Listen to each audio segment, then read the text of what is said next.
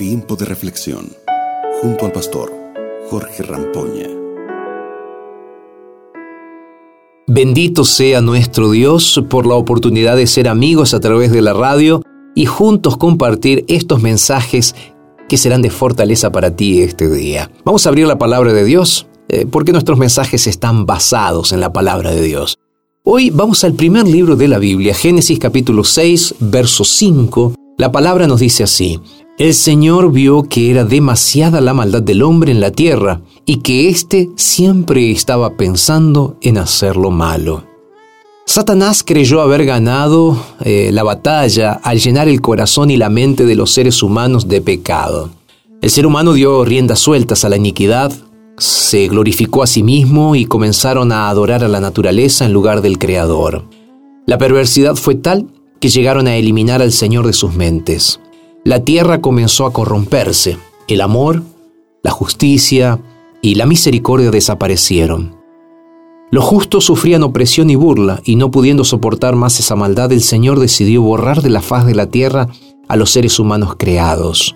Eso es lo que leímos en la Biblia recién solo hubo una familia que se aferró a Dios en medio de las tinieblas. Y es por esa razón que el Señor hizo efectivo su plan de rescate salvando a Noé y a su familia. ¿Recuerdas la historia?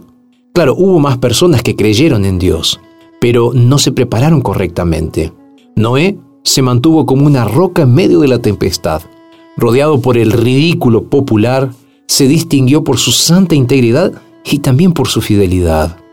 Lo más importante, su relación con Dios. Sí, su relación con Dios le daba la fuerza para recibir el poder infinito, mientras que durante 120 años su voz solemne, fuerte y firme anunció a los oídos de aquella generación que no querían oír.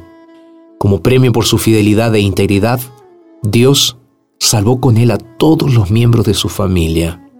Qué estímulo, queridos papás, ¿no? Nuestra fidelidad puede hacer que nuestros hijos se salven.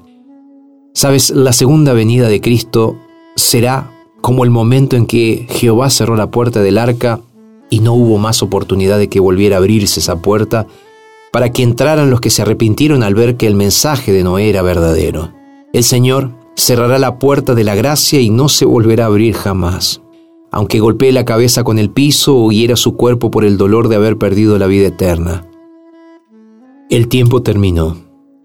De igual manera, aunque Satanás quiera que todo el mundo se pierda, Dios salvará a los fieles como salvó a Noé. La pregunta que te hago en este día es, ¿y tú? ¿Te estás preparando? ¿Estás predicando de la venida de Jesús? ¿Te estás preparando junto con tu familia?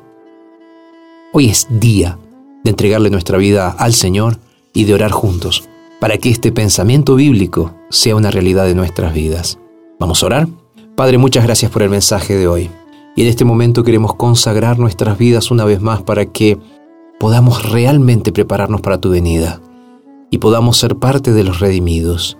Hoy quiero orar especialmente por los padres que están sufriendo por sus hijos, orar por esos hijos rebeldes, para que tú, Señor, los traigas de vuelta al redil. Señor, gracias por escuchar nuestra oración. Oramos en el nombre de Jesús. Amén, Señor. Muy bien, muchas gracias por habernos acompañado en este día. Es una alegría siempre poder traer la palabra de Dios a través de nuestro momento, de nuestro tiempo de reflexión.